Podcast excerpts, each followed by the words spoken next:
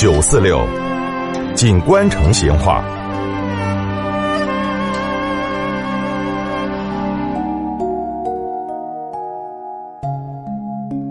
听众朋友，以前在我们成都的西北两面哈，有不少的祠堂。那么今天我们就来摆一下一些消失了的祠堂的龙门阵。这个消失了的祠堂后头最有名的是洗梅祠。这个洗梅祠的来历非常的明确，就是古代修城墙的时候，因为取土而形成的这个题词。清末明初的时候，它被圈到梅池书院后头，用条石。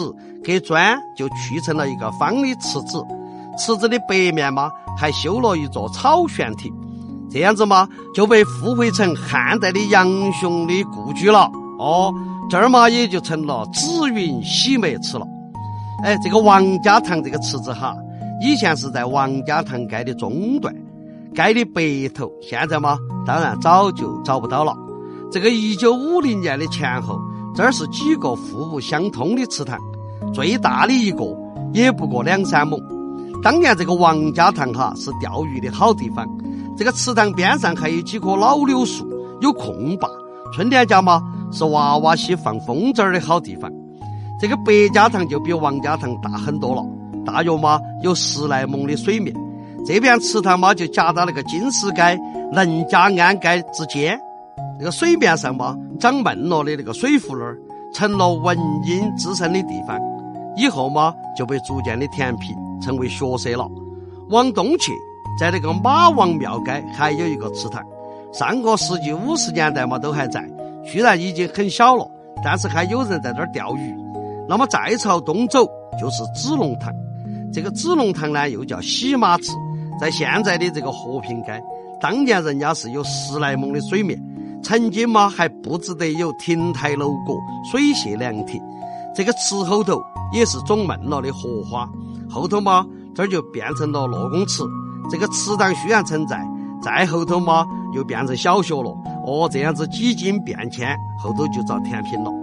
以前在西二道街的东口有一个比较小的池塘，在一九零四年的成都地图稿上还可以看得到。这个四道街中段也有一个池塘，然后就是西城街给四子巷东口。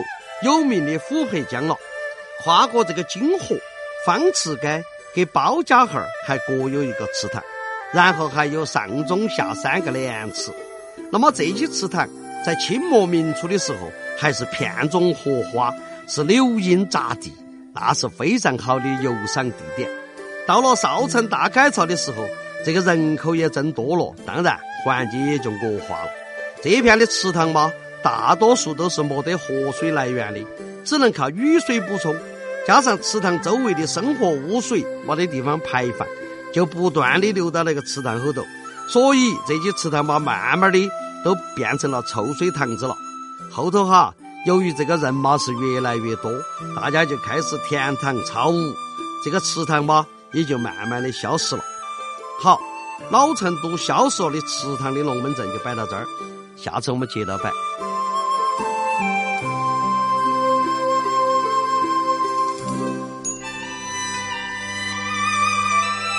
成都的味道，耶，硬是有点长哦。